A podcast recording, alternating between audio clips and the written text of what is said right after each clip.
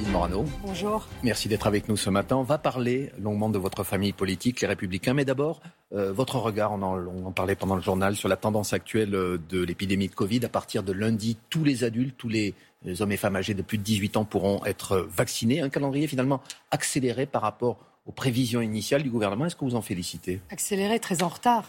Euh, et tout au long de, du traitement de cette pandémie, on a vu que le gouvernement a manqué d'anticipation et de réactivité.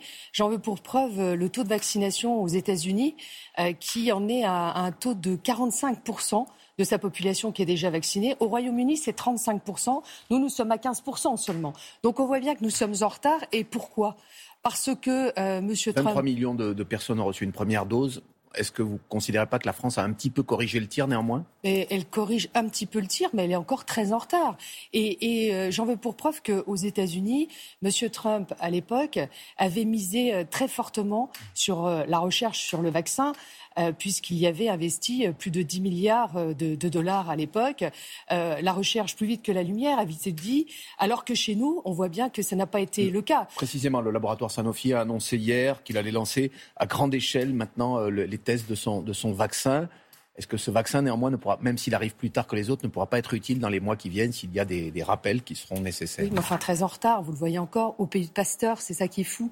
Et, moi, je, je, trouve dommageable que le président de la République ait choisi de miser le quoi qu'il en coûte sur les aides euh, pour traverser cette pandémie. Il fallait des aides, évidemment, mais le quoi qu'il en coûte aurait dû aussi porter massivement sur la recherche. Et on voit très bien dans les déclarations qui ont été les siennes euh, qu'il n'avait pas une confiance en cette possibilité de trouver un vaccin, contrairement aux États-Unis et au Royaume-Uni. Ce n'est qu'une question d'argent, Madame Morano. Est-ce qu'il n'y a pas aussi une question de euh, puissance, les scientifiques de qui moyens. sont présents dans tel ou tel pays et qui peuvent avoir Parce des que succès vous croyez que la France n'est pas dotée en scientifiques Non, la France est très dotée en scientifiques, sauf que on a tendance à laisser partir nos scientifiques et, et c'est ce qui explique aujourd'hui que la France est en train d'être déclassée dans bien des domaines et c'est très dommageable. Donc euh, on voit bien que le quoi qu'il en coûte aurait dû porter aussi sur la recherche. Voilà pourquoi la France aujourd'hui est très en retard.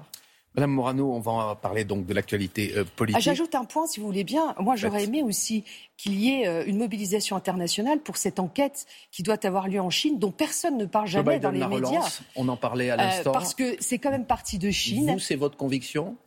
Que, que, ce virus n'a pas une, il y a une, une origine internationale. accidentelle, il y a comme une, on l'a dit il y a, ben, Moi, j'en sais rien. Il y a, pourquoi hein y a-t-il une enquête internationale qui a été demandée euh, et, et, qui doit enquêter en Chine et qui, pour l'instant, n'a toujours pas produit de résultat Pourtant, cette pandémie vient de là et cette pandémie nous a tous touchés. Donc, vous soutenez l'initiative de Joe Biden, et en Bien sûr, je la soutiens et je m'étonne que, à la fois, l'Union européenne et le président français euh, ne demandent pas des comptes à la Chine et ne demandent pas à ce qu'il y ait vraiment la transparence qui soit faite sur le départ de cette pandémie. Alors, dans trois semaines, je le disais, le premier tour des élections régionales.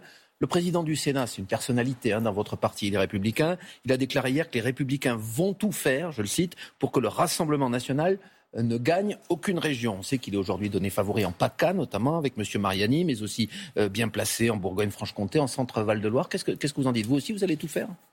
On devrait tout faire pour être en conquête de nouvelles régions, comme en Bourgogne-Franche-Comté avec Gilles Platré que je suis allé soutenir hier. Qui a fait une alliance avec Debout la France. Qui a fait une alliance qui a pris sur sa liste euh, un responsable départemental de Debout la France, ce dont je me réjouis puisque je rappelle que Nicolas Dupont-Aignan, dans le temps, était issu du RPR et nous avions travaillé ensemble.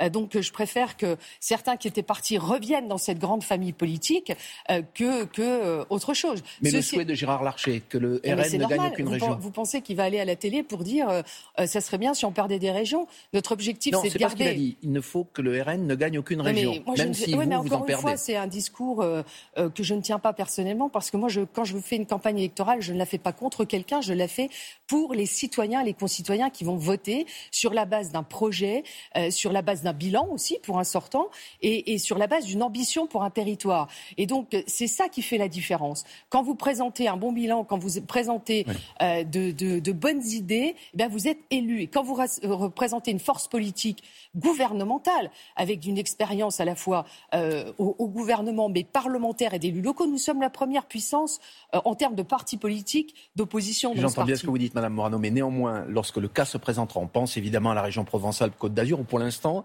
c'est le Rassemblement national, conduit par Thierry Mariani, qui est donné favori face à Renaud Muselier, qui est membre de votre parti. Il faut dire que c'est un peu dommage d'aller mettre euh, des problèmes là où il n'y en avait pas. Parce que franchement, que aller faire des alliances euh, avec La République En Marche et M. Macron, que nous combattons sur sa politique, que nous euh, considérons comme catastrophique pour notre pays, je trouve que c'est se créer des problèmes qui nous empêchent d'aller à une victoire qui était sans doute beaucoup plus facile. Si je la victoire n'est pas possible, est-ce qu'il faudra... Les Français veulent de la clarté, vous savez. Mhm. Ils veulent de la clarté. Les combines qui se passent à l'Élysée euh, sont contre-productifs pour ma famille politique. Et moi, je vois bien que d'un côté, alors que nous représentons ce vivier en fait politique, on vient chercher les, on vient chercher en fait les personnalités chez nous mm. pour être au gouvernement. D'autres nous font des appels du pied, donc ça prouve bien qu'elles sont chez nous ces, ces personnalités. Madame Morano, est-ce que vous pouvez juste répondre à ma question? Est-ce qu'il faudra en région Provence-Alpes-Côte d'Azur empêcher si le cap se présente, le RN de gagner cette élection, comme le préconise Gérard Larcher, oui ou non Non, mais on répond pas par oui ou par non. On répond que pour que ça, pour, pour pouvoir regagner une région, il faut être clair. Et les alliances qui, qui, ne, qui ne fonctionnent pas effraient notre électorat, dégoûtent nos militants. Moi, je trouve un peu scandaleux euh, qu'on ait écarté nos parlementaires pour faire plaisir à l'Élysée dans cette région. Comme je trouve scandaleux dans ma région Grand Est qu'on vienne me dire euh, le président sortant, Jean Rotner, de ma famille politique.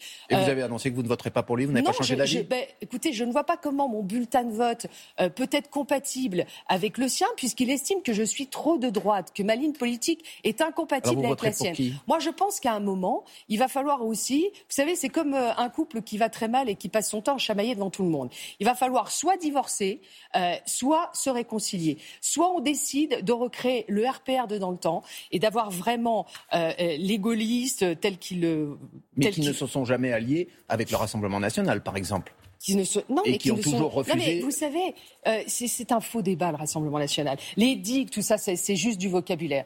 Moi, je me rappelle exactement, en 2007, il n'y avait plus de digues avec le Rassemblement national. Nicolas Sarkozy a balayé tout ça parce qu'il est allé sur les thèmes qui intéressaient les Français, à savoir la sécurité, l'immigration, l'identité de la France. Et, tout ça, c'est ce qu'attendent les Français. Donc, ce n'est pas une question de parti politique, c'est une question de proposition et d'état de la France. Vous dites qu'il faudra divorcer, éventuellement, après les régionales? Ah ben, moi, je peux... Comment voulez qu'on vive avec des gens qui vous, qui vous expliquent que soit il faut rejoindre M. Macron, ce que je ne veux pas, parce que évidemment je ne me sens pas Macron compatible, donc j'effraie euh, dans, dans euh, euh, la stratégie de M. Rotner qui lui avait signé un appel pour soutenir Emmanuel Macron et Édouard Philippe en donc 2017. Donc vous ne pourrez plus vivre avec ces gens-là dans le même parti. Il faut être clair avec les Français. Moi je veux une politique ferme. On, nous parle de droitisation. Ben, moi je ne me sens pas droitisation. Je sens que les vrais problèmes doivent avoir des réponses sur la question migratoire, et vous avez dit que sur vous ne voudriez pas être ministre de Mme Le Pen comme elle vous l'a proposé si elle gagnait les élections. Mais, j'ai été ministre, j'ai été nommé trois fois au gouvernement.